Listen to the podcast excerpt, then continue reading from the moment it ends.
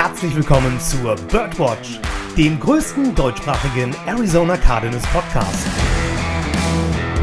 Powered by eurer German Bird Gang.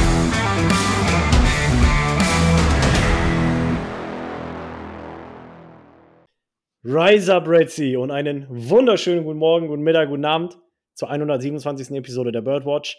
Wir legen heute ein gutes Tempo an den Start, denn wir haben heute ja eine A, sehr besondere Folge, B, sind wir natürlich wieder nicht in voller Zahl, so wie sie die letzten Wochen gang und gäbe ist. Ähm, und heute sind wir tatsächlich auch nur zu zweit. Ähm, Lukas, ich wünsche dir erstmal auf jeden Fall einen wundervollen Abend. Hallo. Ja, einen wunderschönen guten Abend, lieber Joshua. Und herzlich willkommen, liebe Bird Gang. Schön, dass ihr wieder eingeschaltet habt und mit uns das neue Jahr einleitet. Also allen ein frohes neues Jahr erstmal. Genau. Bird Gang, euch ein frohes neues Jahr. Wir hoffen, ihr seid alle so gut reingerutscht wie wir. Lukas und ich könnten jetzt auch Schwund aus unserem Leben erzählen, wie unsere Neujahrspartys verlaufen sind. Aber da wir wirklich viel zu besprechen haben heute, lassen wir den ganzen Smalltalk einfach mal beiseite. Ähm, so, an der Stelle aber müssen wir natürlich noch äh, ganz liebe Grüße an den Podcast-Papi ausrichten, dessen ähm, bescheidene Planung es nicht zulässt, dass er heute hier teilnehmen kann. Das waren seine Worte, nicht meine. Zitat, genau. Ja, ne? also äh, nicht, dass ihr jetzt denkt, ich, ich, ich würde hier den Dennis unterm Bus werfen. Nein, wir machen das Ganze andersrum. Ich muss mich selbst auf die Straße werfen und dreimal vom Bus überrollen lassen. Lukas. Vorwärts, vorwärts rückwärts, vorwärts oder wie hast du es vor? Vorwärts, rückwärts, seitwärts, diagonal. Lukas, wann hattest du noch gleich Geburtstag? Am 30.12. Wann haben wir die letzte Podcast-Episode aufgenommen? Am 29.12. Leute, ich habe dem, dem Lukas nicht zum Geburtstag gratuliert. Und das und Lustigste, liebe Bird Gang, war eigentlich, wir haben am 29. nach dem Podcast haben wir noch länger gequatscht. Dennis hatte sich irgendwann verabschiedet. Und dann sagt Joshua noch zu mir: Ja, wir hören uns morgen. haben uns nicht morgen gehört. Spoiler Alert. Also von daher auch nochmal jetzt hier ganz offiziell und ich denke auch im Namen der ganzen Bird Gang, Lukas. Wir hoffen, du hattest einen wundervollen Geburtstag. Und, ja, vielen ähm, Dank es tut mir wirklich sehr leid, dass ich, dass ich das verschwitzt habe. Aber das mit den Tagen, nee, ich will mich gar nicht rechtfertigen, das, das darf nicht passieren. So. Alles gut, Bro, kein Problem. Es ist verziehen und äh, vergeben und vergessen, keine Sorge.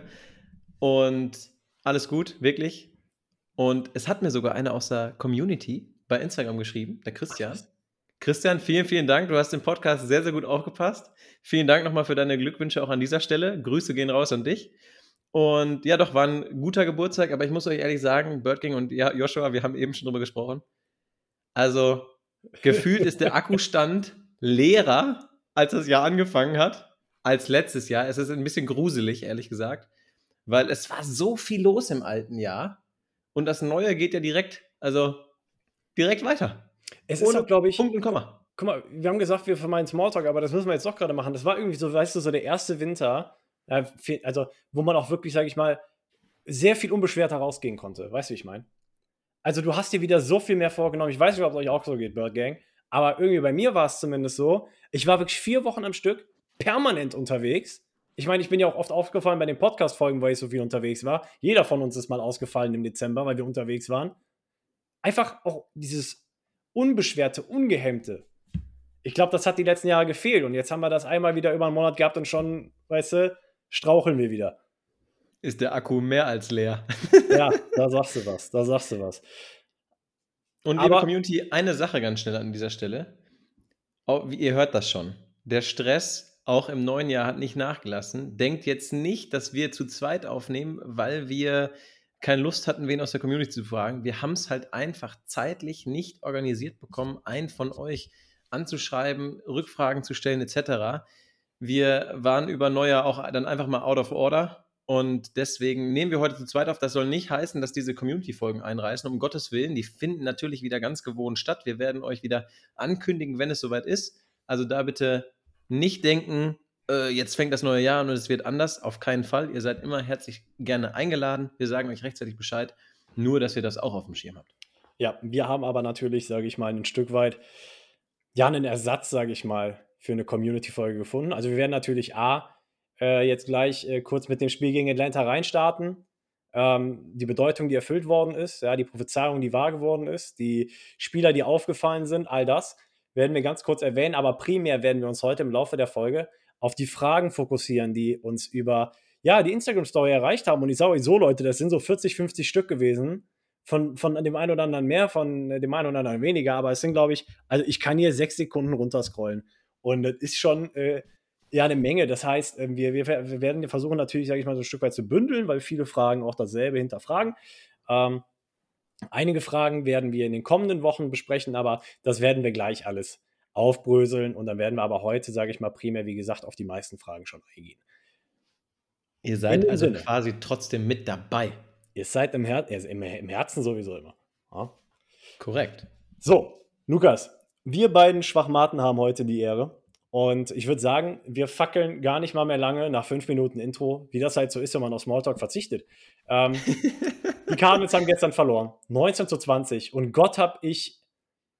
Hm, ah, ja, doch, nee, ich habe mich gefreut, als äh, Young Wei Koo ähm, da den Game -Win das Game-Winning Goal geschossen hat. Ähm, bittere Pille zu schlucken, selbstverständlich für jeden, der, sage ich mal, darauf gehofft hat, dass die jetzt gewinnen. Auch ich, sage ich mal, sehe es natürlich lieber, dass mein Team gewinnt, aber am Ende des Tages haben wir uns dadurch gerade ähm, ja im Draft, sage ich mal, positionstechnisch manifestieren können. Das Schlechteste an Pick, das wir jetzt noch erreichen können, wäre Pick 6. Und ich denke, das ist auf jeden Fall schon mal ein Riesen-W. Absolut. Ich muss sagen, ich habe mich nur in, an einer Stelle gestern, als er das Ding versenkt hat, geärgert, weil ich ihn nicht in meiner Dynasty-Liga aufgestellt habe. Wen? Kuh. Ach so, Youngway Kuh, ja. Wie viele Punkte hat er gemacht? Ich müsste sogar nachgucken. Ich habe ihn vor kurzem gebencht, weil er ja wirklich auch eine sehr, sehr große Durststrecke hatte und habe dann Cody York, den ich bei unserem Rookie-Draft Rookie einfach mal aus Spaß gezogen hatte, weil mir die Namen nichts mehr gesagt haben. Aber warte, ich gucke das ganz schnell nach. Q hat folgende Anzahl an Punkten gemacht. Acht. Also es ist okay. Ist okay. gerade gucken. Moderat. York hat sechs gemacht, also alles im Rahmen. Alles im Rahmen. Okay, gut. Aber lass uns weniger von Fantasy sprechen und lass uns mehr über, sage ich mal, das reale Spielgeschehen von gestern nochmal so ein bisschen sprechen, ein bisschen Revue passieren lassen. Ähm, wir wurden ja äh, ausnahmsweise angeführt von David Blau. Und ähm, wer sich fragt, warum das nicht Trey, Mc, äh, Trey McBride, sage ich schon, Trace McSorley war, ähm, der wird wahrscheinlich, sage ich, oder der muss mit der Antwort Vorliebe finden, dass da einfach ein bisschen Scouting betrieben worden ist, oder Lukas? Ja, denke ich auch. Das denke ich auch. Wobei man natürlich auch sagen muss, David Blau hat also wirklich gut ausgesehen. 24 von 40 Pässen an Mann. Das gebracht. ist richtig gut, hast vollkommen recht. Äh, nee, also für, für den Fourth String Quarterback finde ich, ist das schon gut. Und 222 Yards und einen Touchdown sind, ist schon eine Statistik, die jetzt für den Viertstringer gar nicht so schlecht sind, finde ich. Also da hätte man Schlimmeres erwarten können. Da hätte man tatsächlich Schlimmeres erwarten können. Ähm, wir hatten ja David Blau vom, vom, vom Practice Squad der Vikings geclaimed. Ähm, übrigens, Fun Fact: Die haben an der Stelle dann äh, den Spot mit Josh Rosen aufgefüllt. Also der hat wieder ein neues Zuhause gefunden, zumindest for the time being. Ähm, und ähm, aber am Ende des Tages war es genau die Leistung, die man sich von einem Backup-Quarterback erwartet hatte, beziehungsweise vom Fourth String auch. Wir haben zum fünften Mal in sechs äh, Spielen äh, keine 20 Punkte machen können. Äh, das erinnert so ein bisschen an den Start der Saison. Äh, ähm, aber ansonsten, ähm, James Conner wieder fünf Yards im Average pro, pro Laufversuch. Und äh, ein weiterer Spieler, der, sage ich mal, natürlich auch wieder sehr, sehr positiv, oder was heißt wieder sehr positiv aufgefallen ist, endlich mal sehr positiv aufgefallen ist, auch weil er, sage ich mal, ein Stück weit einfach mehr eingebunden worden ist, war Trey McBride, Lukas. Ja, absolut. Trey McBride hat seinen Touchdown gefangen. Also das Play, wenn man sich das in der Wiederholung anguckt, sieht ja ein bisschen, ja, spektakulär ist der falsche Ausdruck, ein bisschen komisch aus, aber er jumpt dann mit dem Ball im Endeffekt Richtung Endzone und holt sich den Touchdown. Freut mich für ihn. Er sah auch wirklich gut aus. Er hat auch wieder, wie ich finde, ein paar richtig böse Hits kassieren müssen. Da hatte ich schon wieder ein bisschen Sorge um die Player Health an der Stelle, aber im Endeffekt hat er ein gutes Spiel geliefert, hat seinen Touchdown. Es war sein erster Touchdown, richtig? Das war sein First Career Touchdown, ja. Ja, deswegen an dieser Stelle Glückwunsch dazu. Cool, freut mich für ihn. Er zeigt, ich finde, er verbessert sich von Spiel zu Spiel auch. Also er zeigt, dass sein Potenzial, sein Value ja eigentlich an der Stelle auch nicht überschätzt war, sondern er braucht halt einfach Zeit, kommt im Scheme langsam an und verbessert sich. Das finde ich sehr positiv. Und deswegen, also er war auf jeden Fall einer mit der Lichtblicke, da gebe ich dir vollkommen recht. Aber was ich halt sagen muss, ist, und ich weiß nicht, ob Cliff Kingsbury einfach das Ganze auch gemacht hat, weil, weil David Blau als Quarterback da war, aber das Spiel gestern wirkte einfach auf vielen Ebenen einfacher. Also weißt du, wie ich meine? Ja. Äh, ja. schematisch. Ähm, du hast scherzhafterweise schon gesagt, alle vertikalen ja, Plays, sage ich mal, wurden gestern David Blau gegeben, die man äh, in den Spielen zuvor, vor allem auch mit Kyler Murray, sage ich mal, vermissen hat lassen. Der hat da ja irgendwie drei tiefe Dinger mal direkt hintereinander geworfen. Auf Teufel komm raus, wollte er da was anbringen. Ähm, ne? Also wir erinnern uns alle an die Szenen und ähm, hatte damit, sage ich mal, schon gefühlt mehr vertically, sage ich mal, ja, zu tun als, als Kyler in den ersten ähm, ja, Wochen. Und äh, insofern, das habe ich mich gefragt, so, warum er es jetzt? Warum mindest du das jetzt? Ich meine, klar, das ist mit das einfachste Play dass du spielen kannst, aber sowas hättest du auch schon vorher machen können. Und dann aber auch zum Beispiel bei dem Trey McBride, äh, McBride Touchdown, ne? Ähm, die, die Read-Option oder beziehungsweise die, die, die, die, der Rollout-Play-Action, sage ich mal, Pass, ja, am Ende des Tages, was es das halt war, hast du vorher seltenst gesehen. Seltenst. Du hast äh, wirklich, das untermauert für mich einfach so den Punkt, Cliff Kingsbury versucht sich über weite Strecken einfach selbst zu outsmarten. Der überdenkt den ganzen Bums einfach massiv. Und das, sage ich mal, hemmt am Ende des Tages natürlich auch die Offense so ein Stück weit. Oder hat es ich, über weite Strecken. Bin ich voll deiner Meinung. Ich finde, äh, übrigens nur ganz kurz, ich ähm, muss dazugeben, Dennis hat es geschrieben, der Podcast-Puppy hat es äh, richtigerweise in die Gruppe geschrieben, das mit den Vertical Plays. Aber ah, ich, war, ich hab, bin, ja sofort, bin ja sofort darauf angesprungen auch. Es ist halt einfach so. Und es kam dir vor, wie die Offense, die wir letztes Jahr gespielt haben in den ersten Wochen, wo es bei uns so gut lief. Nur, dass halt die ausführenden Personen andere waren und natürlich dann halt dementsprechend nicht so talentiert waren. Ja, sagen wir es einfach, wie es ist. Aber man muss einfach jetzt wieder die Frage durch den Raum werfen. Cliff, warum nicht gleich so? Warum machst du das nicht, wenn du dein First Offensive Scheme, also oder deine, dein First Roster auf dem Feld hast. Warum fällt dir sowas erst jetzt ein? In Woche 17 von 18, wo ja, der Sarg, wir haben unsere eine, äh, unsere eine Folge genannt, der Nagel im, der letzte Sargnagel. Und jetzt ist es ja so, dass der Sarg schon lange unter Erde ist. Die Erde ist obendrauf schon verdichtet. Also, das ist sowas von begraben, das Ding. Und jetzt kommen plötzlich diese ganzen Schemes raus, wie die Read Option, die du gesagt hast, die vertikalen Plays des Quarterbacks. Ja, und dann fragst, dann sitzt du ja wirklich einfach nur da und sagst, hä? Also, das ist ja nicht mehr mehr zu verstehen und auch nicht zu erklären. Also, jede Erklärung, die Cliff uns da geben würde, ich glaube, ich wäre der Erste, der sagen würde, ja, kannst du wem anders verkaufen, aber ich kaufe dir das nicht ab. Also, verstehe ich halt immer nicht. Ja, ansonsten, ähm, Honorable Mention auf jeden Fall noch an die O-Line. Ähm, ich weiß nicht, wer es mitbekommen hat oder wer die Folge letzte Woche gehört hat. In äh, der Big Red Rage war Billy Price zu Gast. Und er wurde, er wurde gefragt, woran die, sage ich mal, denn ihre Leistung in erster Linie bemessen. Oder zumindest die, die Spielleistung bemessen. Und ähm, er meinte, an erster Stelle stehen Sacks. Und aber an zweiter Stelle stehen, sage ich mal, Yards per Carry. Also im Laufspiel. Ne, woran du, sage ich mal, als O-Line am Ende des Tages deine Leistung bemisst und sagst, okay, wir haben relativ gut gespielt oder halt eben nicht. Und am Ende des Tages wurde David Blau zweimal gesackt. Ähm, da, dazu musst du auch sagen, es gibt natürlich verschiedene Arten von Sacks. Ne? Es gibt Coverage-Sacks und so weiter und so fort, Busted Coverages etc. pp. Gibt es verschiedene Arten. Äh, welche das jetzt gestern waren, habe ich ja, immer um Tacho jedenfalls zwei Sacks zugelassen. Aber das Beeindruckende war halt, James Conner 5 Yards im Average. Ähm, Corey Clement hat ja am Ende des Spiels äh, auch, sage ich mal, eine Menge Spielzeit gesehen, weil, weil James Conner war ja mit einer Kinnverletzung draußen.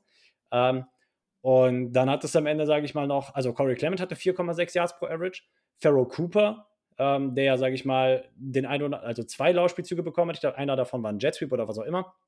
Wobei ein Jet Sweep ist jetzt kein Passspiel, äh, kein Lauf, doch, ist Laufspiel. Ähm, hat er auch vier Yards, sage ich mal, gemacht. Also du hattest eine grundsolide viereinhalb Yards pro Carry, wenn du das, sage ich mal, auf die drei runterbrichst. Ähm, als Team sogar 4,7, da steht's. Und ähm, ich denke, das kann, ich, kann sich mal auf jeden Fall sehen lassen und zeigt auch einfach nochmal genau das, was wir jetzt zur Mitte der Saison gesagt haben.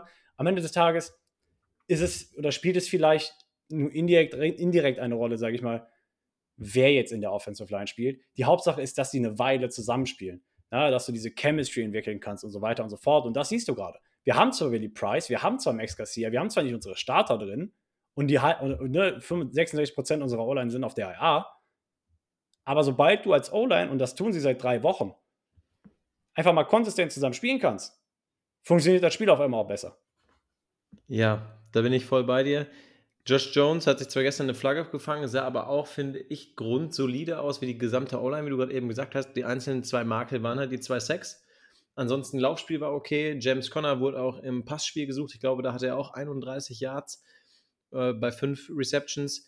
Und die einzige Frage, die ich mir dann wieder stelle, ist: Ja, gut, du hast Corey Clement als ja damals Special Teamer und als dritten Running Back reingeholt.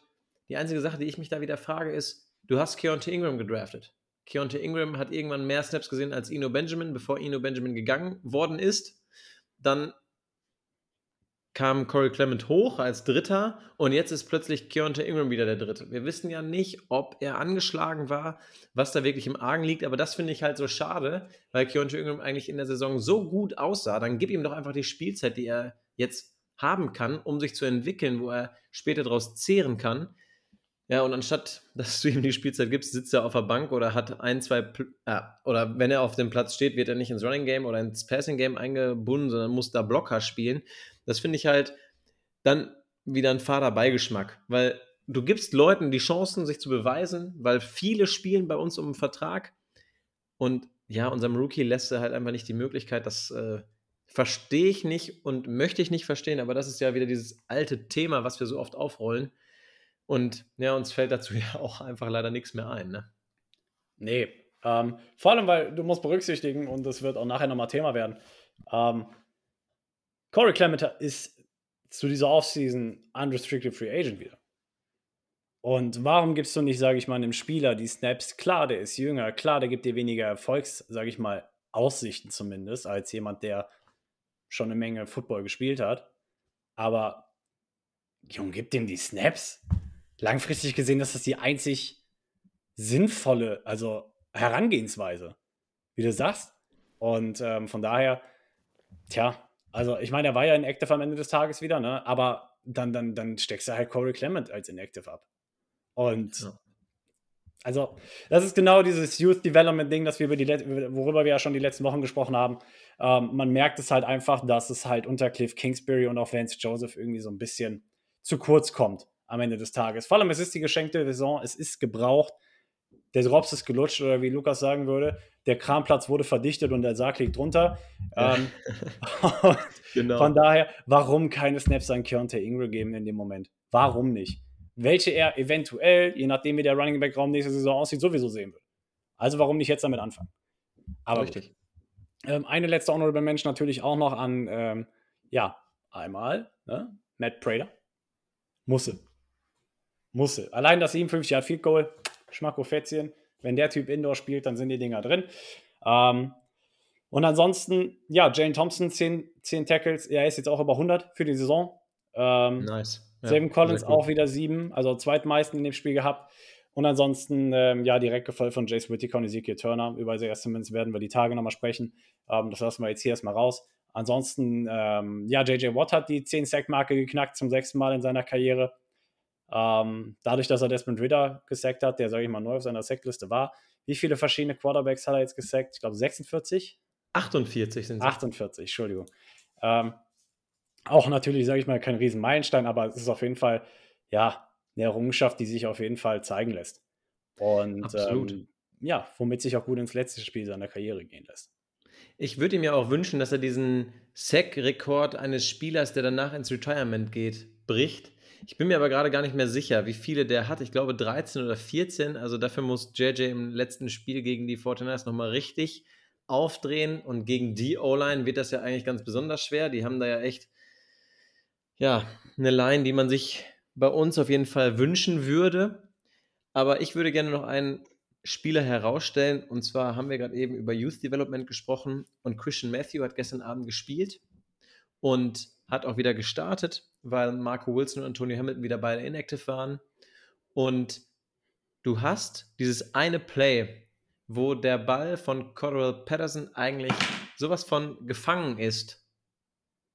Und er ihn in letzter Sekunde, bevor der Mann sich in der Endzone fallen lässt, so wie mein Stift hier gerade aus meiner Hand, den Ball noch rauszieht und super gut den Touchdown verhindert. Und ich finde, du siehst bei ihm auch, er kommt langsam wieder rein ins Spiel. Er saß so viel auf der Bank, hatte nur Special Teams Snaps aber jetzt kommt er langsam wieder da an, wo er hingehört, auf dem Platz und spielt und wird besser. Und das ist eigentlich auch was Schönes zu sehen, finde ich. So kann man aus dem Spiel doch noch ein paar positive Dinge ziehen.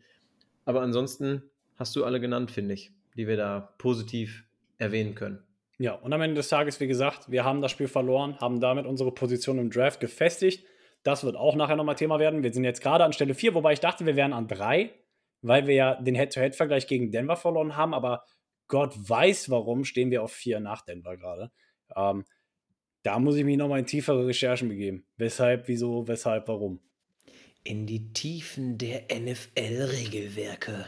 Das, äh, ja, ein Augenschmaus. Hammer. Nee, keine Ahnung, woran die hat. Ich bin, ich bin ehrlich, ich habe auch voll, ich war der, ich war der Tünnes von uns, der bei den, äh, bei den Kommentaren unter unserem Game Day oder dem, dem Spielresultat-Post äh, geschrieben hat, ja, wir sind jetzt an drei, klare Kiste. Nee, sind wir nicht. Wir sind an vier. Klasse, Josh. Echt super.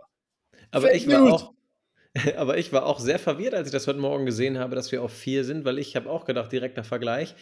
Aber Bird Gang, falls ihr es wisst, warum das so ist, schreibt es uns auch gerne. Wir lernen auch gerne immer dazu. Also haut raus, wenn ihr das wisst. Ansonsten müssen wir nochmal den Experten Herrn Freitag bemühen, sich da nochmal einzulesen. Nochmal, na, nochmal einladen. Ne? Er hat ja so einen letzten Auftritt hier mit Hopkins gehabt. Jetzt, jetzt müssen wir nochmal zur Draft-Dynamik holen. Tja, ja. ha, die, Zeit von ihm ist aber rar gesät, habe ich gehört. Eingebunden. Ja, absolut. Aber ich lasse da mal meine Kontakte spielen. Vielleicht kriegen wir okay. das hin. Okay, ein bisschen Vitamin B schade nie, ne? So, Richtig. aber lass uns das, das zum Spiel gewesen sein. Ich glaube, wir haben das Wichtigste abgefrühstückt. Ähm, werden daraus jetzt auch gleich noch ein paar Erkenntnisse, glaube ich, in die Argumentation zu der Beantwortung der Fragen einbauen. Und ich würde sagen, fangen wir einfach an. Ähm, Lukas, eine Thematik, ein Thema, das äh, bei vielen, vielen Fragen im Mittelpunkt gestanden hat, war natürlich, sage ich mal, alles rund um Management, Coaching, Staff etc. pp.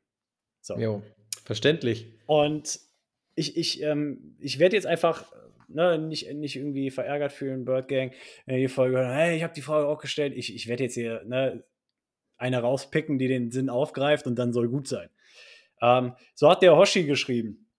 Wie geht es um Steve, wie geht es Steve Keim und was wird mit der General Manager Stelle? Puh, das ist eine sehr, sehr gute Frage, die uns alle beschäftigt. Also wir wissen ja nur, dass während des Spiels gegen Tampa Bay Quentin Harris und Adrian Wilson neben Michael Bidwill in seiner Loge saßen, in seiner Box, wo sonst häufig Steve Keim gespottet wurde. Über Steve Keim hört man gar nichts. Also wirklich nicht mal ein NFL-Insider hört da irgendwas oder es ist alles sehr, sehr gut unter Verschluss, genauso wie wir es nach wie vor von unseren Cardinals kennen und das auch alle für gut empfinden. Aber natürlich ist die Frage, wie geht es da weiter? Wir haben das ja in einer Folge schon mal diskutiert und Joshua, ich glaube, du warst in der Folge nicht dabei. Deswegen würde ich die Frage gerne an dich weitergeben, weil ich dann meine Meinung schon sehr gut dargelegt habe damals. Wenn du jetzt die Wahl hast, einen externen reinzuholen oder die interne Lösung mit entweder Quentin Harris oder Adrian Wilson zu wählen, welche wäre denn eigentlich deine Qual der Wahl? Definitiv eine interne Lösung. Am liebsten okay. Adrian Wilson tatsächlich, weil Quentin Harris macht seinen Job schon so lange, dass er da halt, glaube ich, ziemlich gut mittlerweile drin ist. Und ähm, deswegen, ne, das ist wie, wie mit der O-Line. Versuch nicht auf der einen Stelle ein Loch aufzureißen, wo, wo du kein Loch brauchst. So. Und äh, lass Quentin Harris das, das Scouting Department weiterleiten, Vice President of Schieß mich tot sein und ähm, heb Adrian Wilson, sage ich mal, dann aus der kommissarischen Stelle am Ende einfach in, in das Amt direkt rein. Das, ist, das, das sorgt für am wenigsten Probleme. Der Typ, der, der bringt Kultur mit, der, der, der hat schon länger mit dem Franchise Kontakt. Wahrscheinlich werden die Spieler auch besser mit dem zurechtkommen, einfach weil die wissen, der war selber Spieler für, den, für denselben Verein am Ende des Tages. Ich meine, das hilft auch jedem, sage ich mal nochmal, ne, sich so ein Stück weit auch ja, am Ende mit der Kultur dann einfach zu identifizieren. Ja? Ähm, und äh, von daher bin ich safe, sage ich mal, Freund der internen Lösung. Ähm, und äh, prinzipiell, also zu keinem, jede Woche, die er nicht aus seiner krankheitsbedingten Abwesenheit zurückkehrt, schmälert die Chancen, dass er überhaupt nochmal zurückkommt. Sind wir ehrlich. Ähm, mit jeder Woche, die vergeht, rechne ich weniger damit, dass er nochmal zurückkommt. Und Black Monday steht schon fast vor der Tür. Es sind nur noch sieben Tage zum Black Monday, Lukas. Ist das wild?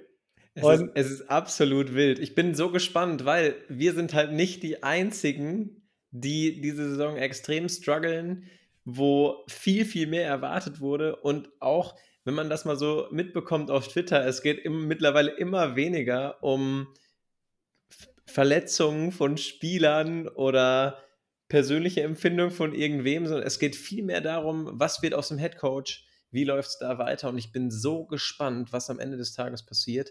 Und wir können es ja an dieser Stelle schon mal teasern. Wir werden deswegen, liebe Bird Gang, euch auch nicht am Montag beglücken mit unserer Podcast-Folge, weil wir halt einfach sagen, der Seat von Cliff Kingsbury ist so heiß, die Sitzheizung ist zwar aus, aber der Sitz brennt trotzdem förmlich. Deswegen werden wir den Black Monday abwarten und werden Dienstag die Folge aufnehmen, um euch dann hoffentlich mit den neuesten News aus Arizona versorgen zu können. Wir werden sehen, was passiert.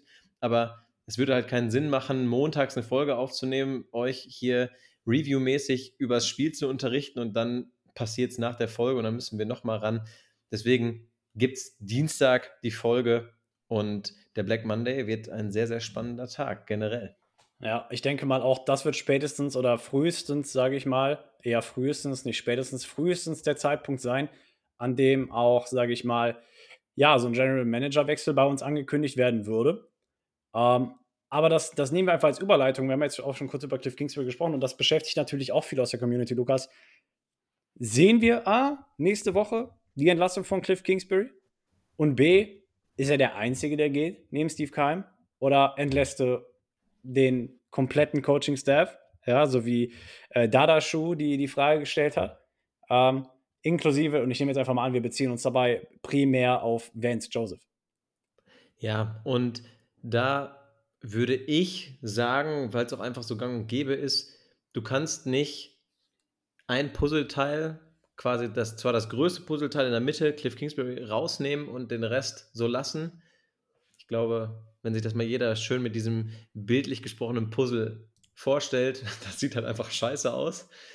Und am Ende des Tages ist es so, da muss ein komplett neuer Coaching-Staff rein. Wir sehen das selber und ich weiß nicht, wer es gestern gesehen hat. Vance Joseph war gestern am Spielfeldrand häufig auch so sauer, was da abging. Ich weiß gar nicht, ob der auch noch richtig Bock auf den Job hat. Ich glaube, also ich möchte damit nicht sagen, dass er keinen Spaß am Coaching hat, ne? Um Gottes Willen. Aber wir haben halt bei ihm gesehen, dass er auch zu Recht so in der Kritik steht, wie er in der Kritik steht es ist nämlich ja ganz klar so, dass wir diese Soft Coverage einfach nicht abstellen können und uns von Spielern über einen Haufen rennen lassen oder durch Spielzüge bloßstellen lassen. Das, sorry, wenn das auf dem College passiert, akzeptiere ich das, aber nicht bei einer NFL-Franchise, wie die Cardinals es sind und nicht mit dem Anspruch, die die Cardinals an sich haben. Und ja, deswegen, ganz ehrlich, vergiss es. Ich bin ganz klar dafür, dass man da einen komplett neuen Coaching-Staff etabliert. Und wenn man mal nochmal die Gerüchteküche ein bisschen anfeuern möchte, man hat ja gehört, dass Sean Payton, der ja bei uns wohl im Gespräch sein soll, Vic Fangio als Defensive Coordinator haben will und da natürlich geballte ja, Veteranen-Coaching-Power, sage ich mal dazu, in unser Building kommen würde, was, wie ich finde, absolut dem Gebäude und der Franchise gut tun würde. Back to the Roots, einfach mal eine hart führende Hand und nicht, ja, dann machen wir jetzt mal eine Handypause hier in unserem Team-Meeting, wie man das früher in den ersten Wochen von Cliff Kingsbury gehört hat. Und deswegen, nein, räum da komplett auf. Ich glaube, dass du an Stellschrauben wie unserem Strength- und Athletic Trainer Buddy Morris musst du nichts ändern, weil der Junge ist im Endeffekt nur dafür zuständig, dass die Spieler fit sind, die Spieler waren eigentlich häufig fit, wenn sie sich nicht gerade verletzt hatten. Deswegen würde ich sagen, Coaching-Staff auf jeden Fall, ja, muss geändert werden. Auch mit den ganzen Assistant Coaches etc., weil, also wenn nicht jetzt, wann dann? Josh, sag mir bitte gerne auch deine Meinung dazu. Das, also zunächst einmal, wie fange ich an? Wenn, wenn sie entlassen werden, dann halt wie gesagt auch Black Monday. Ich denke mal, da wird relativ zügig dann auch ein Cut gesetzt werden. Das Ding ist, Cliff muss für mich quasi das Office räumen. Einfach, weil er, sage ich mal, komplett den Command oder den Command halt über, über den Lockerroom verloren hat. Ähm, allein die Körpersprache von ihm, wie er da zum Beispiel, ne, du kennst diesen Videoausschnitt, wie er da im Lockerroom steht. Der hat doch den Kopf zwischen den Beinen, obwohl er steht. Ja, ähm, er hat doch komplett, sage ich mal, da, da, da, komplett den Halt verloren. Also auch den Rückhalt am Ende des Tages. Und alleine, also ich meine, die Errors, die, sage ich mal, jetzt unabhängig davon, dass du Spiele verloren hast, passiert sind, vor allem in der ersten Hälfte der Saison, was das Timeout-Management anging, was die Spielerwechsel anging und so weiter, dieses ganze Operative. Der Mann hatte vier Jahre Zeit. Lukas, komm, nach vier Jahren schafft er es immer noch nicht, die most basic things konsequent umzusetzen. Da kriege ich, krieg ich Herpes. Ne? Ähm, und von daher finde ich echt, also der hatte lang genug Zeit. Und ähm, er hat halt einfach gezeigt, dass es halt ja nicht klappt. Und am Anfang der Saison war das Roster gesund. Und du konntest es nicht auf die längste A-Liste der NFL-Liga schicken, äh, schieben, okay? Und ähm, von daher, oder auch gestern allein, nimm dir den, nimm dir den, den, den, den Drive vor der, vor der Halbzeit raus, wo, keine Ahnung, auf einmal die Zeit wieder weg war, weil er, weil er das Clock-Management nicht vernünftig betrieben hat, ja? Also, es sind einfach, es läuft so viel falsch mit Cliff Kingsbury, allein schon was operative Dinge betrifft, auf dem Spielfeld. Ähm, und dann halt off the field, wie gesagt, seine Körpersprache, alles, der Command, den hat er komplett verloren. Von daher war eine schöne Zeit, war ein geiles Experiment, keine Frage. Ich fand das richtig hype. Wir hatten den Coach mit dem besten Swag in der Liga, keine Frage. Aber war eine schöne Zeit. So. Und ähm, weshalb ich auch dafür plädiere, wenn es Joseph auszuwechseln, da habe ich ja letzte Woche schon für gelobbyt. Ähm, ja, Vance Joseph hat über die Jahre hinweg einen besseren Job gemacht, als man hätte erwarten können. Ähm, vor allem auch, sage ich mal, unter den Voraussetzungen, die ihm quasi entgegengestellt worden sind. Aber A, brauchst du halt einfach einen kompletten Shift. Du, du brauchst ihn einfach. Das ist also, ne, du, du fährst jetzt nicht mit einem Halbplattenreifen weiter. Wenn du den einen Platten schon auswechselst, dann machst du den Halbplatten auch voll. Ja, so, ja. das heißt, du schiebst Vance Joseph auch raus. Und das Problem oder das größte Problem, das ich mit Vance Joseph habe, ist, dass sich über die Jahre hinweg bei ihm quasi so ein Stück weit genau dasselbe Muster abgebildet hat wie bei Cliff Kingsbury, nämlich dass er die Fehler bzw. die Flaws, die er bzw. sein System hat, nicht in der Lage ist auszumerzen. Und seit vier Jahren sind wir die schlechteste Laufverteidigung der Liga. Konsequent jedes Jahr mit bei den Top unter 30, ja. Ähm, und, und jedes Jahr sind wir die schlechteste Defense in der Verteidigung von Titans. Möchtest du einfach mal äh, hier exemplarisch raten, wer gestern der Leading Receiver der Atlanta Falcons war? Boah, da machst du es mir natürlich jetzt extrem schwer. Ja, ich weiß. Kommst du im Leben nicht drauf. Nee. Oh, ein Tight End zufällig? Ja, ein Tight End zufällig mit Cole Pruitt. Boah, da habe ich jetzt aber Glück gehabt. Ne, also, die sind einfach extrem anfällig für Ends. Und frag mich nicht, warum. Ich, ich bin kein defensiver Guru und frag mich nicht, woran es liegt. Ähm, aber es ist es bleibt und es wird auch wahrscheinlich immer, weil über vier Jahre hinweg, das ist eine Regel mittlerweile, das ist keine Ausnahme. Ähm, es, es wird sich wahrscheinlich auch nie ändern. Also mir fehlt halt einfach der Wille zu adaptieren. Ja, oder die Bereitschaft, beziehungsweise das Vermögen dahingehend, Fehler auszumerzen. Ja, und ähm, von daher, ich, ich finde, da, da muss ein klarer Cut her. Und ähm, ist nicht so, dass sich Bienen Zeit nehmen, Fliegen zu erzählen, dass Honig besser ist als Scheiße. Ja. Und in, genau in der Situation sind wir halt gerade. Ja. Ich möchte an dieser Stelle, wo wir gerade darüber sprechen, noch eine Sache ansprechen. Da kommen wir in Bezug auf die Person Vance Joseph auch nochmal Richtung Youth Development. Du hast einen Pass Rusher in deinen Reihen gehabt, der aufgrund einer Verletzung deines besten Pass Rushers endlich die Position gefunden hat, wo er hingehört. Die Rede ist, weiß jeder, Hassan Reddick. Du hast endlich die Person, äh, die Position für Hassan Reddick gefunden. Er liefert gegen die Giants ein Spiel ab, par excellence, zeigt, was in ihm steckt, er bricht einen Franchise-Rekord, etc. pp. Jeder weiß, wovon ich spreche. Das war Hassan Reddick. Ich glaube, ich muss euch nicht erzählen, wo der jetzt spielt. Richtig, der ist jetzt bei den Eagles mittlerweile. Gucken wir uns das noch, ich möchte das nur exemplarisch einmal anführen. Natürlich sind Isaiah Simmons und Hassan Reddick zwei unterschiedliche Persönlichkeiten. Vollkommen richtig. Aber du kannst mir doch nicht erzählen, dass wir ein super gutes ich, du, du, ich, wie willst du es nennen? Du kannst ja nicht mal Dual Threat nennen. Der kann ja gefühlt jede Defense-Position spielen. Aber du kannst mir doch nicht erzählen, dass du für diesen jungen Mann die nicht die richtige Position auf dem Feld findest.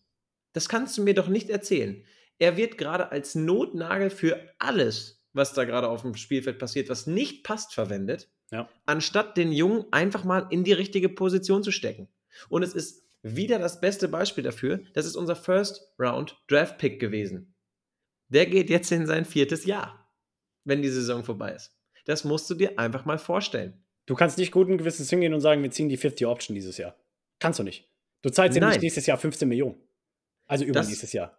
Nein, das kannst du nicht. Und das ist wieder dieses, du holst ein, Isaiah Simmons ist in meinen Augen ein ziemlich guter Spieler der aber nicht richtig in die Position gepackt wird, dass er es jedes Mal zeigen kann. Und deswegen, da muss ein Change her. Und zwar radikal. Was du jetzt nicht machst, kannst du innerhalb der nächsten Saison oder innerhalb der nächsten ersten vier, fünf Wochen der Saison nicht gerade biegen. Nein, du musst jetzt handeln. Weil sonst ist der Drops, sorry, aber nächstes Jahr genauso schnell, genauso schnell gelutscht wie dieses Jahr. Ja, und definitiv. An diesen beiden Spielern wird es halt einfach deutlich. Ja, ich, ganz ehrlich, Seven Collins, wie viele Positionen spielt der Josh? Eine. Und er sieht mittlerweile auch echt richtig gut aus. Ich finde, ja, vollkommen richtig kann man da wieder sagen, ja, man hätte Jordan Hicks nicht gehen lassen dürfen. Vollkommen richtig. Er wäre neben Seven Collins die richtige Wahl gewesen. Die beiden wären ein super Duo gewesen. Bin ich mir hundertprozentig sicher. Du konntest ihn vielleicht am Ende des Jahres auch nicht bezahlen, das steht aber auf einem anderen Blatt. Aber ich verstehe nicht, dass du immer von deinen zwei Türmen, die du in der Mitte stellst, predigst und am Ende des Jahres guck dir bitte noch die Statistik, die wir letzte, in letzte Folge genannt haben. Sorry, aber das ist doch Hohn und Spott ist das nicht mal mehr wert, ey. Wirklich nicht. Und du hast es ja gestern gesehen. Also, ja, Simmons sieht aus wie ein laufender Kollateralschaden. Ja. Es ist, es ist dasselbe wie mit der O-Line. Wenn du als O-Line-Komposition eine Zeit lang über kon konstant zusammenspielen kannst, spielst du am Ende des Tages besser. Ja? Äh, Billy Price hat in der Folge zum Beispiel erzählt, so am Anfang sind wir uns wortwörtlich gegenseitig auf die Füße getreten. Ja, weil wir nicht wussten, wer, wer macht jetzt hier was, ne, wer geht wohin, wer, wer, wer, wer hat welche Habits und so weiter und so fort. Das ist doch dasselbe wie in der Defense, Digga. Du kannst doch nicht erwarten, dass Isaiah Simmons irgendwann Anschluss findet. Kannst du nicht.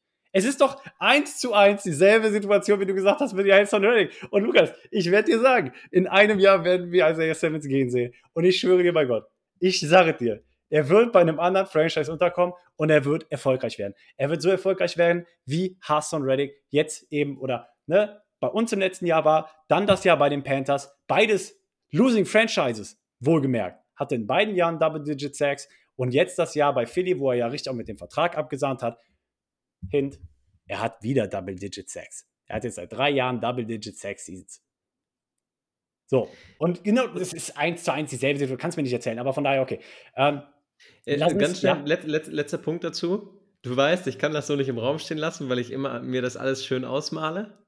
Ich sage dir, wenn es so kommt, dass da Vic Fangio und Sean Payton die Franchise übernehmen, dann werden die aus diesem Rohdiamant, der er leider immer noch nach äh, jetzt drei Jahren ist, werden die hoffentlich was schleifen und der Junge wird bleiben.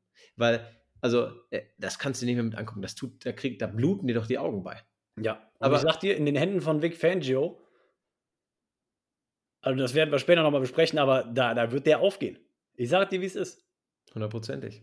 Aber gut, das ist auch nur, das ist auch nur, äh, ja, ne, zum Glauben gehen wir in die Kirche Stuff und äh, bis dahin, bis dahin ist es noch ein ganz, ganz weiter Weg. Ähm, schließt aber so ein Stück weit an die nächsten Fragen an, Lukas.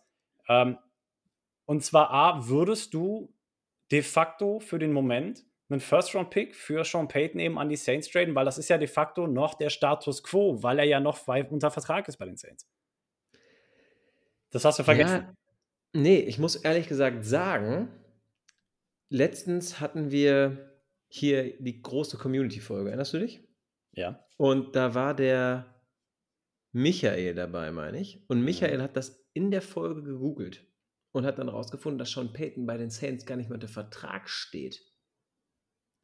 Ich glaube, Sean Payton hat, stand jetzt, also wirklich, ne, straf nicht lügen. Ich meine aber, dass der nur bei ESPN unter Vertrag steht.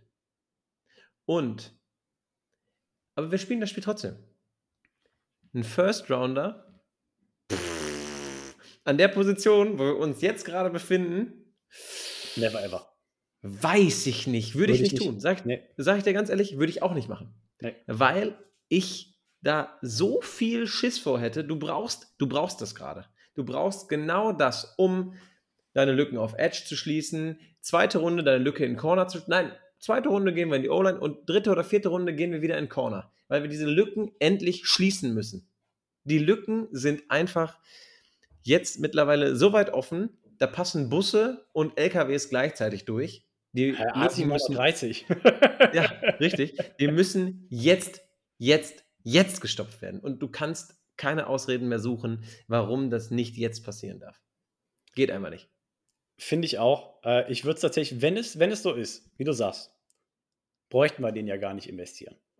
Aber an der Stelle, wo sich unser First-Round-Pick gerade befindet, viel zu hohes Value. Und wie Dennis letzte Woche so schön gesagt hat, nicht nur der First-Round-Pick hat dann natürlich ein extrem hohes Value, weil er extrem früh in der Runde ist, sondern natürlich auch alle weiteren Picks.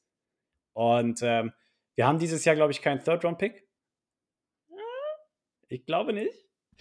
Ähm, wir, wir gehen, wir, wir elaborieren nochmal die ganze Situation über die Draft-Picks, wenn es jetzt, sage ich mal, in die Offseason reingeht. Aber nichtsdestotrotz, also ne, die Picks haben zu viel Value gerade, als dass man den, sage ich mal, jetzt für einen Headcoach hergeben könnte, wollen, tun sollte. Ähm, und äh, von daher, ich würde es auch nicht machen. Ähm, ich würde da, sage ich mal, viel lieber auf andere Spieler hingehen. Bird Gang straft uns, aber wir sind gar nicht mal oder wir sind noch nicht mal so tief in den Draft Prospects drin. Das werden wir uns nach der Offseason ähm, ja, zu, zu, zu Gemüte führen, ähm, damit wir euch natürlich auch da den besten Content geben können. Ähm, jetzt gerade sind wir natürlich immer noch A, darum bestrebt, hier die Saison so gut wie möglich zu Ende zu bringen und B, jetzt gerade die ganzen anderen Themen, die jetzt gerade viel immanenter sind, natürlich auch nochmal aufzubröseln. Ich weiß, viele haben auch nach potenziellen Draftpicks von euch gefragt, seid nicht traurig. Dazu werden wir dann noch zu, äh, zu gegebener Zeit kommen. Aber das alles, sage ich mal, führt mich so ein bisschen zur, nächster, zu der nächsten Frage, Lukas. Ich muss, ich muss dir ganz schnell nochmal reingrätschen. Ich ja, muss sorry. mich nämlich selber korrigieren. Ähm, es war natürlich kein Michael in der Folge, es war Christoph. Christoph aus Österreich. Und ja. an dieser Stelle, Entschuldigung, Christoph, dass ich dir den falschen Vornamen gegeben habe, aber an dieser Stelle, um es einfach richtig zu stellen, sonst ist es mir nämlich selber äh, tief peinlich. Also Christoph hat gesagt, dass äh, Sean Payton nicht mehr bei den Saints angestellt ist. Gut, dass du das gerade gezogen hast. Genau. Ähm, wir haben die Frage schon so ein Stück weit beantwortet oder man kann sich zumindest die Antwort darauf so ein Stück weit ableiten und das haben viele gefragt, wie viel Umbruch kommt denn überhaupt? Und Lukas, ich glaube, es ist nicht untertrieben zu sagen, die Arizona Cardinals werden nächste Saison komplett anders aussehen, aber wirklich komplett anders. Wir haben über den Umbruch auf der Management-Ebene bereits gesprochen und dem Coaching-Staff. Aber wenn wir dann auch noch berücksichtigen, dass wir derzeit, und das wird sich auch nicht ändern, 33 unrestrict, unrestricted Free Agents haben, inklusive JJ Watt, dann glaube ich, kannst du guten Gewissens davon sprechen, dass die Cardinals nächste Saison ein neues Gesicht bekommen. Ja, also das, das muss man sich einfach so sagen, auf jeden Fall. Du hast, guck mal, der Roster 53 Mann, ja, ist ein Roster am Spieltag und du hast jetzt gerade 33 Spieler, die nicht in den Vertrag stehen werden nächstes Jahr. Und das ist ja einfach, ne? Ohne Taschenrechner kriege ich das jetzt gerade nicht hin, muss ich leider gestehen. Schande auf mein Haupt. Das ist auf jeden Fall mehr als 50 Prozent und das ist, sorry, aber gruselig. Wirklich absolut gruselig. Da stehen auch Namen drauf, die du da einfach nicht haben willst, wie zum Beispiel Zach Allen, der an dieser Stelle nochmal zu nennen ist, weil er auch einfach Unrestricted Free Agent wäre und den Namen willst du einfach nicht lesen, weil der Mann auf dem Platz sich so krass entwickelt hat, mit seinem Vorbild JJ Watt gespielt hat. Den musst du verlängern. Aber es ist natürlich, wie du schon angesprochen hast, nicht nur ein Umbruch auf der Management-Ebene, sondern es muss zwangsläufig ein Umbruch auch auf der Spielerebene passieren, beim Player Personal. Und ja, also äh, was anderes bleibt dir gar nicht möglich oder übrig. Ja, ich, ich fand es sehr schön ausgedrückt. Ähm, um jetzt ganz kurz noch auf die Situation unter anderem mit Zach Allen einzugehen. Es hatte, es wurde gesagt, oder man, man spricht ja häufig von Set and Forget Guys. Ne? Du, du weißt, die spielen, du stellst sie auf und du machst dir keine Sorgen um die Position. Ich finde, an dem Punkt sind Byron Murphy und Zach Allen angekommen, beide. Ähm, Zach Allen noch mal ein Stück weit mehr als Byron Murphy, aber wahrscheinlich auch daher geschuldet, dass er sich einfach länger über die Saison hinweg beweisen konnte ähm, und auch einfach die beste Saison bisher gespielt hat. Ähm, jetzt persönlich. Und dann hast du noch auf der defensiven Seite weitere Set-and-Forget-Spieler wie Buda Baker, Jane Thompson vielleicht noch. Meinetwegen noch JJ Watt. Und jetzt nimmst du drei von diesen fünf Set-and-Forget-Guys und packst sie einfach raus. Byron Murphy ist nicht da. JJ Watt wird nicht da sein. Und Zach Allen ist gerade nicht da. Ja. Also, Du kannst nur hoffen, dass du die beiden verlängerst. Wie gesagt, das sind, das sind schon mal zwei der Free Agents, wo wir auch, glaube ich, ungewiss sagen können, hey, da müssen wir reinhalten. Wie gesagt, wir werden da nochmal einen genaueren Blick drauf werfen. Wir versuchen aber jetzt heute erstmal so viele Fragen hier wie möglich abzuarbeiten, auch wenn es ein Stück weit oberflächlich ist. Aber es wird eine Menge Umbruch geben. So ist es nicht. Ich würde sogar so weit gehen und sagen, der Umbruch wird wahrscheinlich sogar größer als nur die Spieler, die gerade auf der Unrestricted Free Agent Liste stehen. Ich glaube, dass die Zahl nachher sogar größer sein wird als die 33, weil Dennis predigt es immer und sagt, es müssen sich so viele Spieler hinterfragen lassen, ob die in diesem Team überhaupt richtig sind. Und ich möchte hier einfach nochmal zwei Namen nennen, auch wenn mir das Herz als Cardinals Fan dabei blutet. Marcus Golden und Dennis Gardeck sind zwei Spieler, die sich sowas von hinterfragen müssen und die sich das auch gefallen lassen müssen. Ich habe es letztens erst gelesen, Marcus Golden hat sogar einen Potential Out nach diesem Jahr. Dann hast du sogar sehr, sehr geringes Dead, Dead Cap. Ich glaube, es waren 1,2 Millionen oder so. Also es war auf jeden Fall sehr gering. Und ganz ehrlich, dann ist das halt so. Aber du musst die Franchise jetzt für die nächsten Jahre positionieren. Und für die nächsten Jahre meine ich nicht die nächsten ein, zwei Jahre. Nein, es geht eigentlich langfristig um die nächsten vier bis fünf Jahre der Franchise. Weil guck mal, du hast deinen Quarterback schon verlängert. Das ist safe. Also du hast das Gesicht der Franchise. Jetzt musst du den nur mit den richtigen Leuten umgeben, damit du diesen Leuten auch den Ring holen kannst. Wenn du das jetzt aber wieder verschläfst, ich glaube, ich muss das nicht weiter ausführen. Nee, brauchst du auch nicht. Also, wie gesagt, ähm, Marcus Golden hat bislang 22 Solo-Tackles gesammelt. Und zweieinhalb Sacks. Und er spielt die, den größten Teil der Zeit. Ne? Also, Mike J. Sanders und Cameron Thomas werden halt immer häufiger eingebunden, keine Frage. Aber ist nicht so, dass er 13 Wochen Zeit hatte, Stats zu sammeln. Ne? Also, wir haben schon darüber gesprochen, dass der Impact auch vor allem aus der Reihe fehlt. Ähm, und von daher, lass uns das doch einfach als Überleitung nehmen, Lukas. Wo siehst du die größten Baustellen? Ja, ich würde ganz klar sagen, Edge, Corner und O-Line. Das sind meine drei Baustellen. Die ja. Reihenfolge ist jetzt so, wie sie mir eingefallen ist. Die ist jetzt nicht äh, nach Ranking.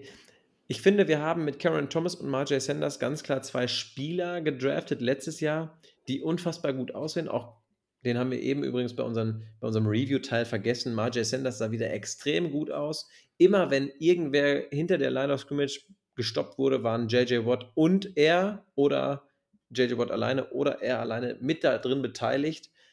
Wirklich, der war gestern on fire. Also der gefällt mir richtig, richtig gut. Cameron Thomas finde ich ist gestern Abend nicht so aufgefallen, aber muss man ja auch nicht immer im, im Rookie-Jahr. Deswegen ich glaube, dass wir damit eine gute Zukunft haben, ja, aber du brauchst so Leute wie, nur mal um Vergleich jetzt zu nennen, wir werden gegen ihn spielen, du brauchst so ein Talent wie einen Nick Bosa, der da wirklich die Zukunft sein wird, dein Nummer 1 Pass-Rusher sein wird und der extrem zu stoppen extrem schwer zu stoppen sein wird. Du brauchst so einen Spieler. Der Punkt 1, der holt dir die Sex, die du brauchst der holt dir, wenn es gut läuft, auch noch die Fumbles, die du brauchst. Und das nächste ist, er lässt deine andere D-Line-Seite viel besser aussehen, weil man sich viel mehr auf einen Spieler konzentrieren muss. Und deswegen, wir brauchen so einen Spieler. Ganz, ganz wichtig. Bei unseren Cornerbacks, ja, wir sind da gesegnet mit Byron Murphy, leider Free Agent stand jetzt, Marco Wilson und Antonio Hamilton. Die drei sehen super aus, sind aber auch leider verletzungsanfällig, muss man so sagen. Und deswegen hol da einen für die Tiefe. Ja, Christian Matthew ist dabei, sich zu entwickeln, aber Entwicklung dauert. Deswegen, da kannst du immer Leute gebrauchen. Aber da bin ich auch dafür, wenn es jetzt nicht so ein Megatalent gibt, dann nehm, hol halt einen Veteran. Ganz ehrlich. Ja. Bin, ich, bin, ich, bin ich voll für. Und um das hier ganz schnell zu Ende zu führen, O-Line, ich glaube, äh, Josh, da kann ich dir das Wort äh, problemlos übergeben. Was sind deine Baustellen? Welche siehst du? Ähm, ich ich würde es in derselben Reihenfolge tatsächlich betiteln wie du. Ähm, einfach weil wir, und das werden wir auch noch aufgreifen, wir haben so viel Offseason. Oh, dude, wir haben so viel Offseason-Talk. Also ich freue mich schon richtig. Ähm, wir haben der Wide Receiver, guck mal, wenn wir einfach mal durchgehen. Quarterback sind wir erstmal gesetzt. Okay? Ähm, oder wird gerade halt noch gescoutet. Je nachdem, wie schwerfällig oder wie schwer die Verletzung von Kyler Murray ausfällt. Ne? Der wird morgen seine OP haben am 3.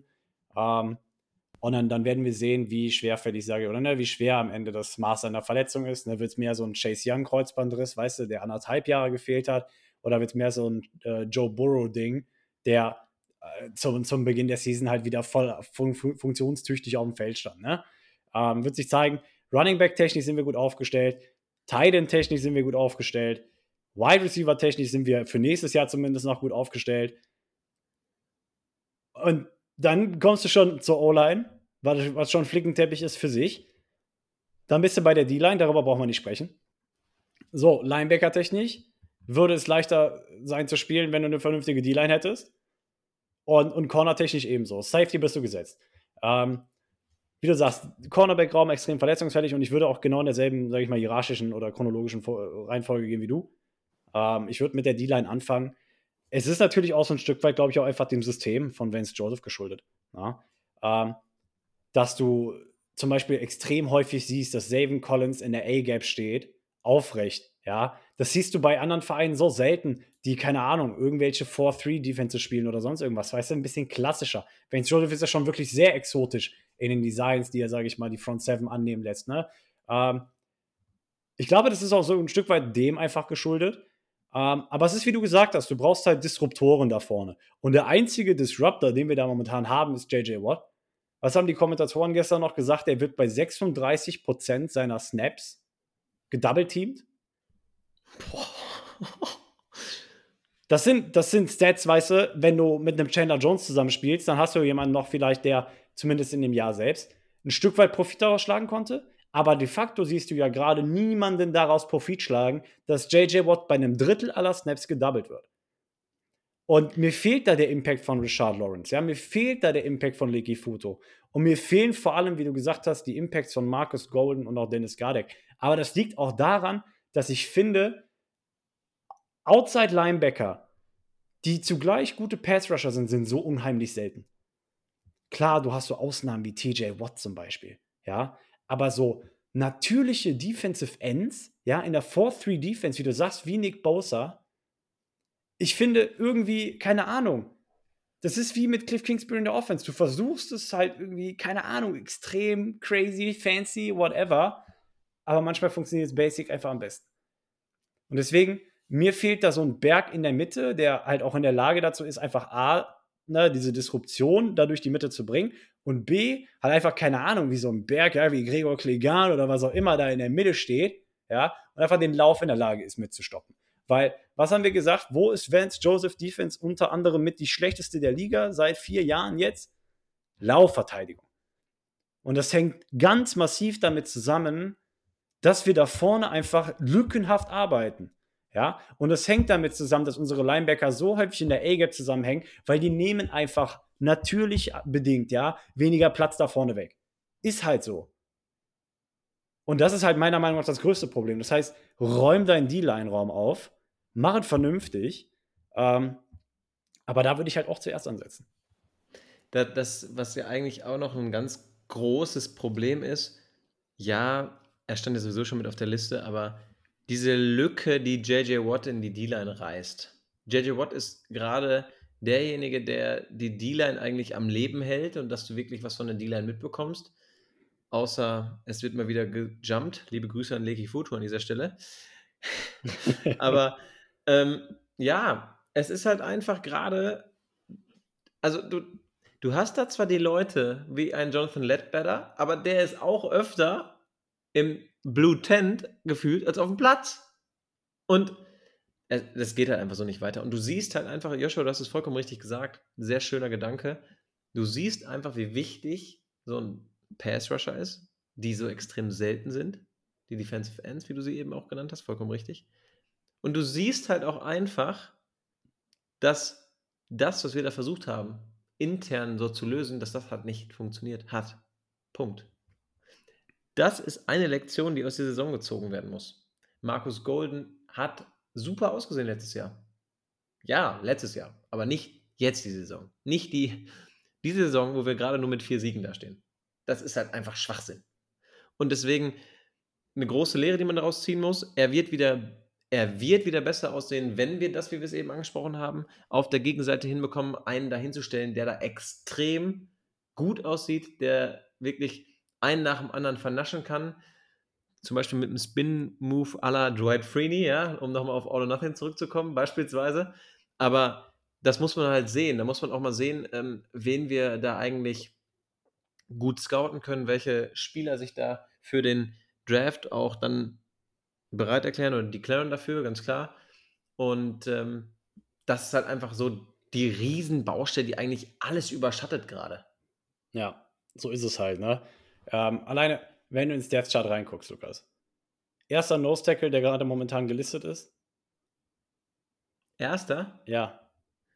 Boah, da würde ich sogar John, entweder Lecky Futo oder Jonathan Ledbetter? Ja, es ist Lecky Futo. Es, ja, wusste und, ich doch. und ja, er, er war ein Third-Round-Pick, keine Frage, aber er leistet halt einfach nicht. Er, er hat, er ist nicht, also, weißt du, er, er er ist halt einfach nicht da. Man redet zu wenig über ihn, weißt du? Und das ist kein gutes Zeichen, wenn du in der D-Line arbeitest. Sagen wir so rum. Nein.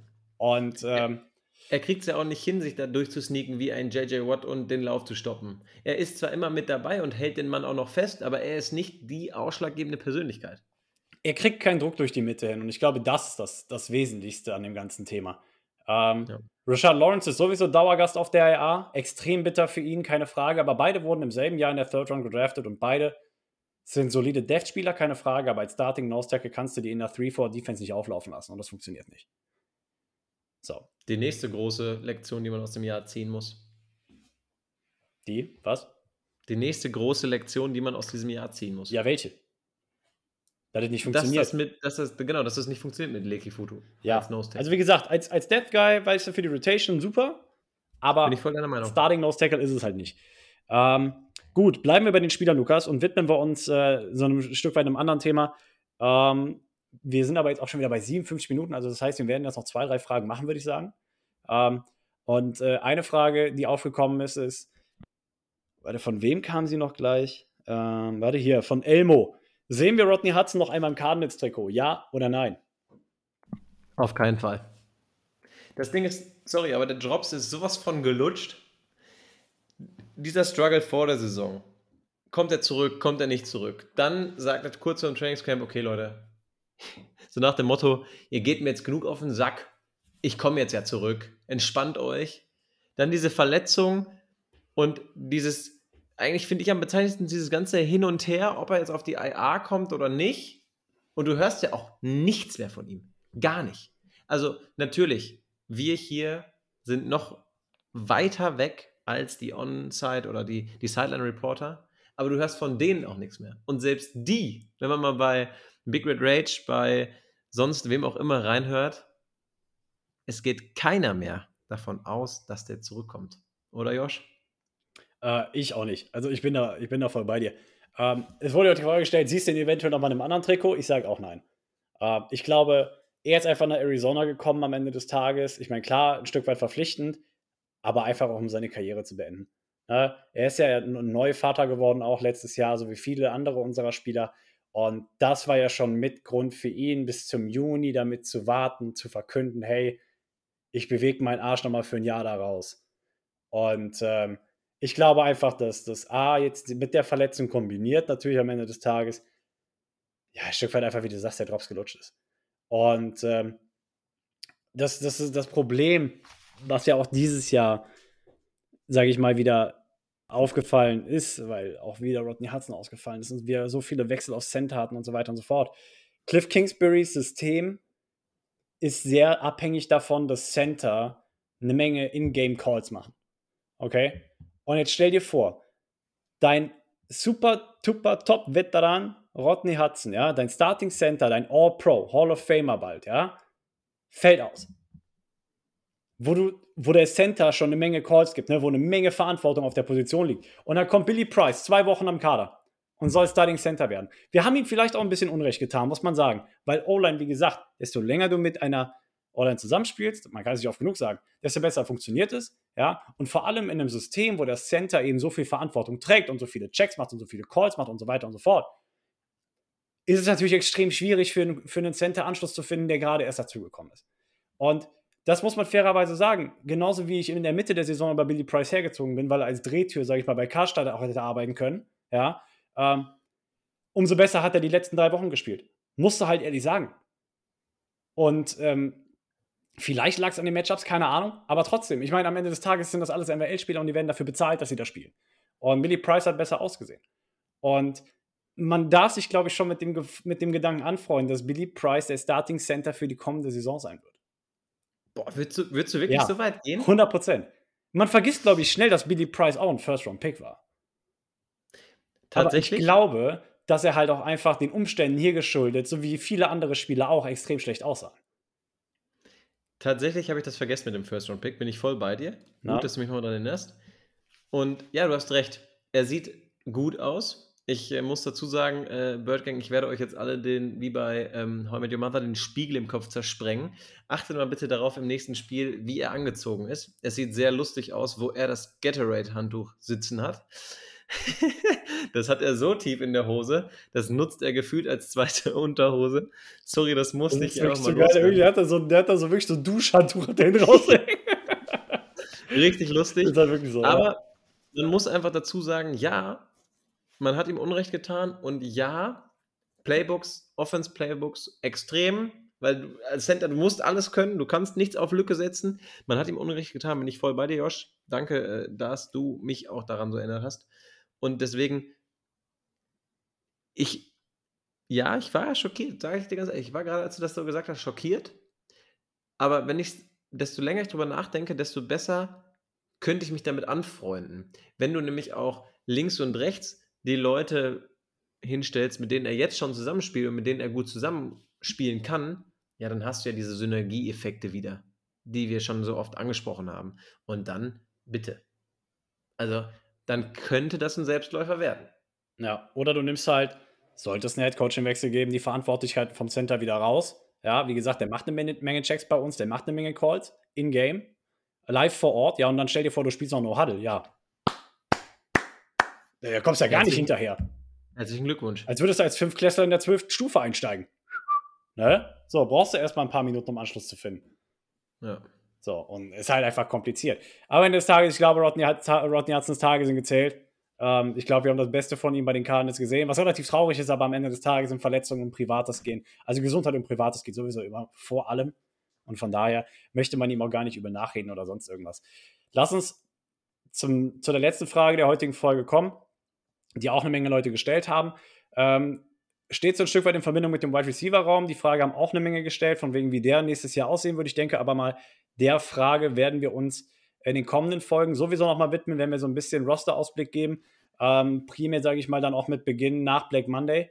Also, ne, um für euch Community, dass ihr das so ein bisschen einordnen könnt. Wir werden natürlich jetzt Donnerstag nochmal eine kleine Preview-Folge machen, ne, auf das letzte Spiel. Dann haben wir Black Monday, da wird es eine gute Folge geben. Und danach können wir dann, sage ich mal, in das ganze Roster-Management gehen und so weiter und so fort. Da werden wir auch mit Cap-Zahlen um, äh, Cap um uns schmeißen und Trading-Szenarios abgleichen, etc. pp.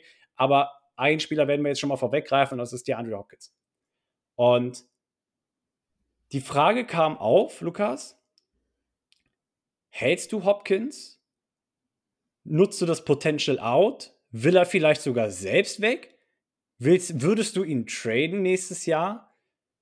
Was ist, also, oder würdest du ihn am Ende einfach behalten? Was ist so, was ist dein, dein O-Ton? Ja, wir haben ja vor, ich glaube, war es vor zwei Wochen, wo wir darüber gesprochen haben, in, in einem Telefonat. Ich glaube, es war vor zwei oder drei Wochen. Und sehe ich nicht. Ich sehe nicht, dass die Andrew Hopkins ein anderes Jersey tragen wird nächstes Jahr. Viele Stimmen werden laut und sagen, lass den Mann gehen. Viele auch jetzt, als er plötzlich die Knieverletzung hatte und raus ausgecallt wurde fürs Spiel. Ja. hast ja auch gehört, ja, hier, äh, lass den Mann gehen. Gab es ganz viel auf den amerikanischen Seiten. Aber ich dir ganz ehrlich, bin ich kein Freund von. Die Andrew Hopkins ist nicht mehr 100% in seiner Prime, aber was der Mann noch liefert in der NFL ist fabelhaft. Ich möchte es einfach mal so betiteln. Ich finde es so stark, was der Mann noch liefert. Der hat in den ersten sechs Wochen gefehlt und, es, und war wieder da und sah aus, als hätte er Woche 1 gespielt. Er sah aus, als wäre er immer da gewesen. Er hat Verteidiger der Reihe nach aussteigen lassen. Er hat dieses gemacht, er hat jenes gemacht. Also wirklich, Chapeau. Und ich bin der Meinung, auch wenn wir einen anderen Headcoach reinholen, der ist zu wichtig für uns. Wenn wir ihn gehen lassen, kannst du dir gleich die geladene Waffe ans Knie halten und reinschießen. Das ist, also sorry, ist für mich ein absoluter No-Brainer. Ja, der Mann ist teuer. Ja, er ist hinter seiner Prime. Also ich sehe es zum Beispiel nicht so. Wir haben ganz oft darüber gesprochen, Patrick Peterson war hinter seiner Prime. Ja, das war er. Und die Andrew Hopkins ist auch hinter seiner Prime. Aber die Andrew Hopkins liefert trotzdem noch annähernd solche Zahlen wie in seiner Prime. Und deswegen, ich bin davon kein Fan. Nochmal, ich wünsche mir sehr, dass wir die Andrew Hopkins halten. Ich wünsche mir sehr, dass die Andrew Hopkins auch nächstes Jahr das Cardinals Jersey trägt. Ich kann mir ehrlich gesagt auch nicht vorstellen, dass er um einen Trade bittet oder dass er sagt, ich will hier raus, weil die Chemistry zwischen ihm und Kyler ist ja ganz gut. Und deswegen, also klar ist es verlockend, wenn du sagst, ja, hier, du könntest dafür vielleicht noch einen First Rounder holen oder dieses oder jenes. Ne, muss man natürlich auch drüber spekulieren, weil dann ist der Wide Receiver Markt später wieder im Arsch, wie bei Christian Kirk, der äh, im, am ersten Tag der Free Agency den extrem großen Vertrag in Jacksonville unterschrieben hat und alle Wide Receiver danach so dachten, ja, ich will aber auch so bezahlt werden. Lange Rede, kurzer Sinn. Nein, danke, auf keinen Fall. Sag mir deine Meinung dazu. Wie auch du schon das Problem gerade beschrieben hast, es hat viele Ebenen. Ja? Die eine Sache ist, wenn du nach einem Trade fragst, welchen Value hat Hopkins gerade? Wir haben für ihn getradet, da war er 28. Zu Beginn der Saison 23 wird er 31 Jahre alt sein. Was kriegst du noch an Trade Value für einen 31-Jährigen, der wieder mit Knieproblemen zu kämpfen hat und aus einer Saison mit einem Kreuzbandriss kommt? Das ist die erste Frage. Zweite Frage. Nein, nicht zweite Frage. Also das, das sage ich mal, limitiert natürlich schon das Trade Value ein bisschen. Also ne, wir haben ihn damals für den Second Runner bekommen. Klar, ich meine, ey, das war der ESPN-Trade des Jahrhunderts und hast du nicht gesehen, aber ähm, du würdest wahrscheinlich keinen First-Round-Pick für Dion Hopkins bekommen. Sage ich, wie es ist. Glaube ich nicht dran. Kein, kein Verein wird das gerade machen. Oder es ist halt wieder, irgendwer wird wieder finest. Das, das Ding ist ja, du hast, du hast die Situation so ein bisschen mit Patrick Peterson verglichen. Spieler profitieren natürlich, sage ich mal, von Systemen, wo ihr Skillset besonders gefördert wird. Ja, und Hopkins war nie der schnellste. Ja, und zum Beispiel, ja, und das Ding ist, wovon Hopkins aber profitiert, und das verliert man im Alter nicht so schnell, ist, sage ich mal, ne, seine Fähigkeit, Routen zu rennen. Seine Hände, die werden nicht kleiner, nur weil er Jahr älter wird. Ja, sein Catching Radius ver, ver, ver, verschmälert sich jetzt nicht nur, weil er, weil er jetzt demnächst wieder einen Geburtstag feiert oder was. Das passiert nicht. Das erste, was du als Wide Receiver verlierst, wenn du älter wirst, ist Speed. Darauf war er aber nie angewiesen, weil er einfach versteht, was es heißt, Routen zu laufen, die richtigen Winkel zu nehmen, ja, ähm, sich gegen drei Mann in der Luft durchzusetzen, Contest Catches, der Mann hat Hände von meinen Füßen. Das ist wild. So, und äh, für den war die kleinste Handschuhgröße oder die größte Handschuhgröße zu klein. Sein Skillset ist immer noch sehr gut anwendbar. Und das Problem bei Patrick Peterson ja war zum Beispiel, gerade bei Cornerbacks merkst du es halt, wenn die ein erhöhtes Alter erreichen und, sage ich mal, sich einen Ruf darin erarbeitet haben, besonders gute Press-Man-Coverage zu spielen, wie es ja Patrick Peterson getan hat. Ja, das war so ein Set-and-Forget-Guy, den hast du eins zu eins aufgestellt gegen deinen Kollegen. Und dann, dann, dann war es das. Ja? Er hat seine, seine Man-Coverage gespielt, seine Press-Man-Coverage zum größten Teil. Und dann war es das. Konntest du es vergessen. So. Und dann kommt er aber zurück, hat lange nicht gespielt, hat einen Schritt verloren und auf einmal sah er alt und washed aus. Ist ja so. So war es ja mit Patrick Peterson. Und dann geht er zu den Vikings und wird in ein Scheme gesteckt, das Zonen, sage ich mal, dominiert ist und wo ihm die Möglichkeit gegeben wird, ständig mit 10 Yard Abstand von der Line of Scrimmage zu spielen. Und du hast gesehen, auf einmal funktioniert es mit dem. Der hat ja eine gute Saison hingelegt. Der hat ja gute Stats hergezaubert und so weiter. Dass er immer noch nicht tackeln kann und so weiter, das siehst du immer noch. Aber an sich hat ihm das System in Minnesota gut getan. So, und dasselbe ist mit Andrew Hopkins hier. Er ist nicht auf die Speed abhängig, sage ich mal, sondern er versteht sich halt unheimlich gut darauf, seinen Radius, seinen Route Running Ability, seinen Körper, einfach alles einzusetzen, weil er nie Speed abhängig war. Und ich glaube, deswegen würde ich auch dafür plädieren, dass Hopkins einfach als Cardinal retired. Ich würde alles dafür geben. Und du zahlst ihm nächstes Jahr, der Capit ist bei 30 Millionen gerade, so davon wird dann nochmal 10 Millionen in, in Signing-Bonus umgewandelt in der Offseason. Das heißt, der, der geht nur 20 Millionen gegen die Cap und dann ist gut. Du hast, du hast Hollywood noch für, für, für die 50-Option, das, das wird wahrscheinlich so auf 15 Millionen hinauslaufen, ist ja immer so um den Dreh.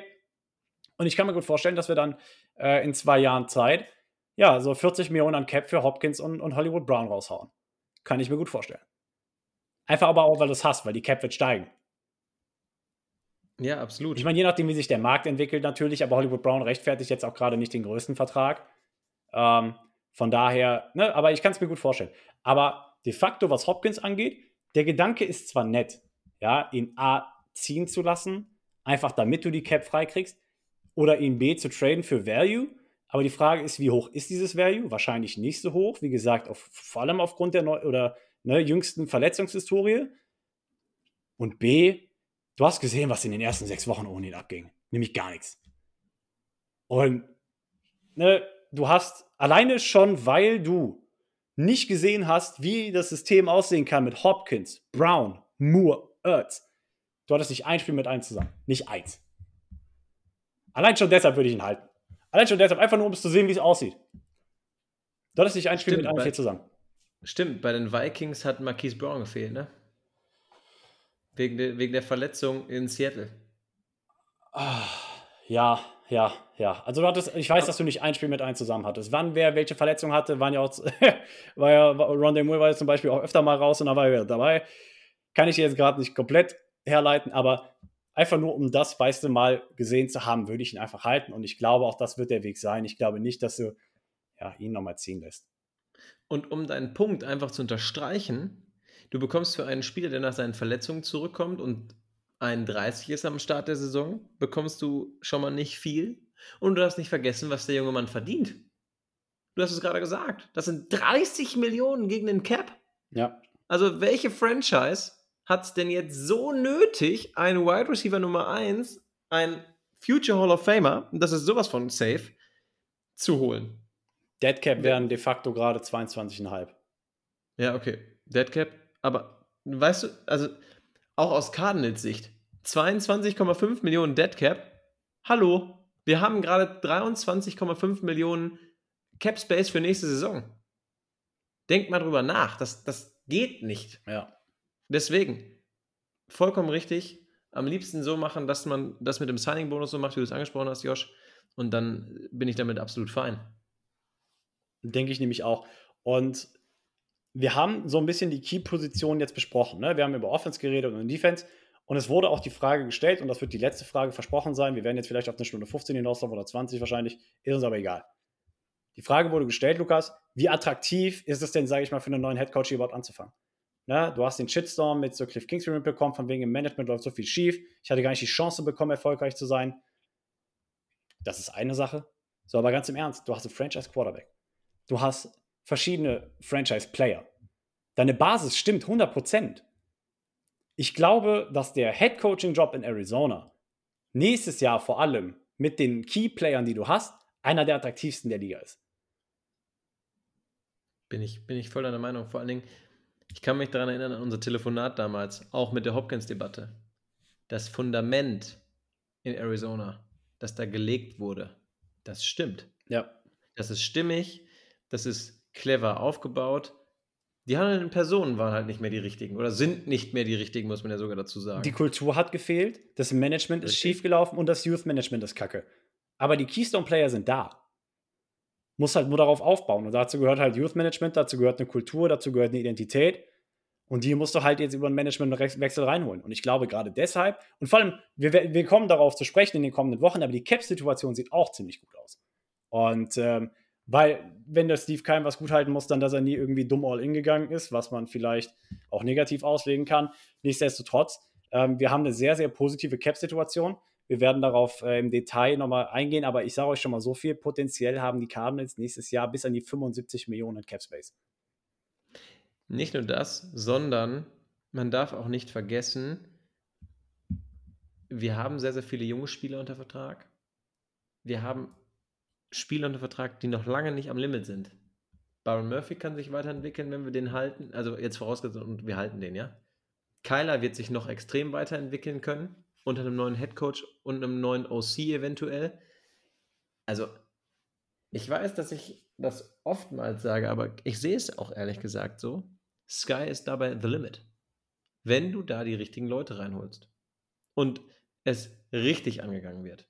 Nichts Überhastetes, sondern entspannt. Und was ist das Wichtigste mit für einen Head Coach, wenn er reinkommt? Dass er Mitspracherecht hat, dass er mitentscheiden kann und dass der Roster nochmal komplett unter die Lupe genommen wird. Ja.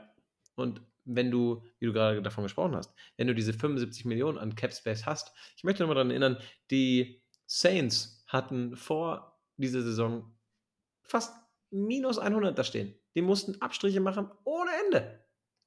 Aber wenn du das positiv da stehen hast, ja, dann ist, kannst du doch, also so kannst du so wie Donald Duck einfach mal auch äh, darin baden gehen, wenn du willst. Letzter Punkt, was natürlich auch nochmal so ein Coaching- oder Systemwechsel überhaupt oder Managementwechsel auch zur Folge hat. Es gibt nicht mehr, du bist Papas Liebling und du bist dabei, weil du schon Jahre dabei bist. Gibt's nicht. Du musst dich nochmal ordentlich ins Zeug legen, zeigen, dass du, dass du den Job ja auch verdient hast. Und ähm, es gibt keine Gimmies. Und gerade wenn du das halbe Team, mehr als das halbe Team frei hast, kannst du das Team komplett nach deinen Wünschen freigestalten. Und glaub mal, mit 63 Millionen kannst du eine Menge anfangen. So viel sei gesagt. Also maximal. Ne? Ich, hab, ich meine, ich hätte irgendwie, also wenn du, wenn die und die Moves alle zustande kommen, wenn du den und den Vertrag so umstrukturierst, kannst du bis an die 75 Millionen haben. Wie gesagt, darauf gehen, da, da, dazu gehen wir im Detail dann äh, in den kommenden Wochen ein. Und äh, von daher, ich glaube, dafür, da, damit belassen wir es aber für heute erstmal, Lukas. Auf jeden Fall. Wir haben hoffentlich, liebe Community, viele Fragen von euch klären können. Viele Fragen auch, die auch darauf abgezielt haben. Wir haben es schon gesagt, guck mal, wir sind jetzt bei einer Stunde 16. Also, wir haben uns für euch ins Zeug gelegt. Viele Fragen werden auch in den nächsten Folgen beantwortet. Also, behaltet eure Fragen im Hinterkopf. Wir haben sie auf jeden Fall gespeichert und werden dann darauf eingehen. Und vielen Dank fürs Zuhören von meiner Seite. Und Josh, vielen Dank, ähm, dass du uns da so gut durchgeführt hast. Überhaupt kein Problem. Lieben, vielen Dank. Ähm, hat einen riesen Spaß gemacht. Erste Folge des Jahres, Lukas. Ich glaube, darauf lässt sich aufbauen. Ähm, und von daher, ich, ich, ich, ich schaue schon wieder freudend auf Donnerstag, ähm, wenn es dann wieder heißt Rise Up Red Sea. Das war's für heute mit der Birdwatch, dem größten deutschsprachigen Arizona Cardinals Podcast. Powered bei eurer German Bird Gang. Präsentiert von den Hosts Joshua Freitag und Lukas Frerk.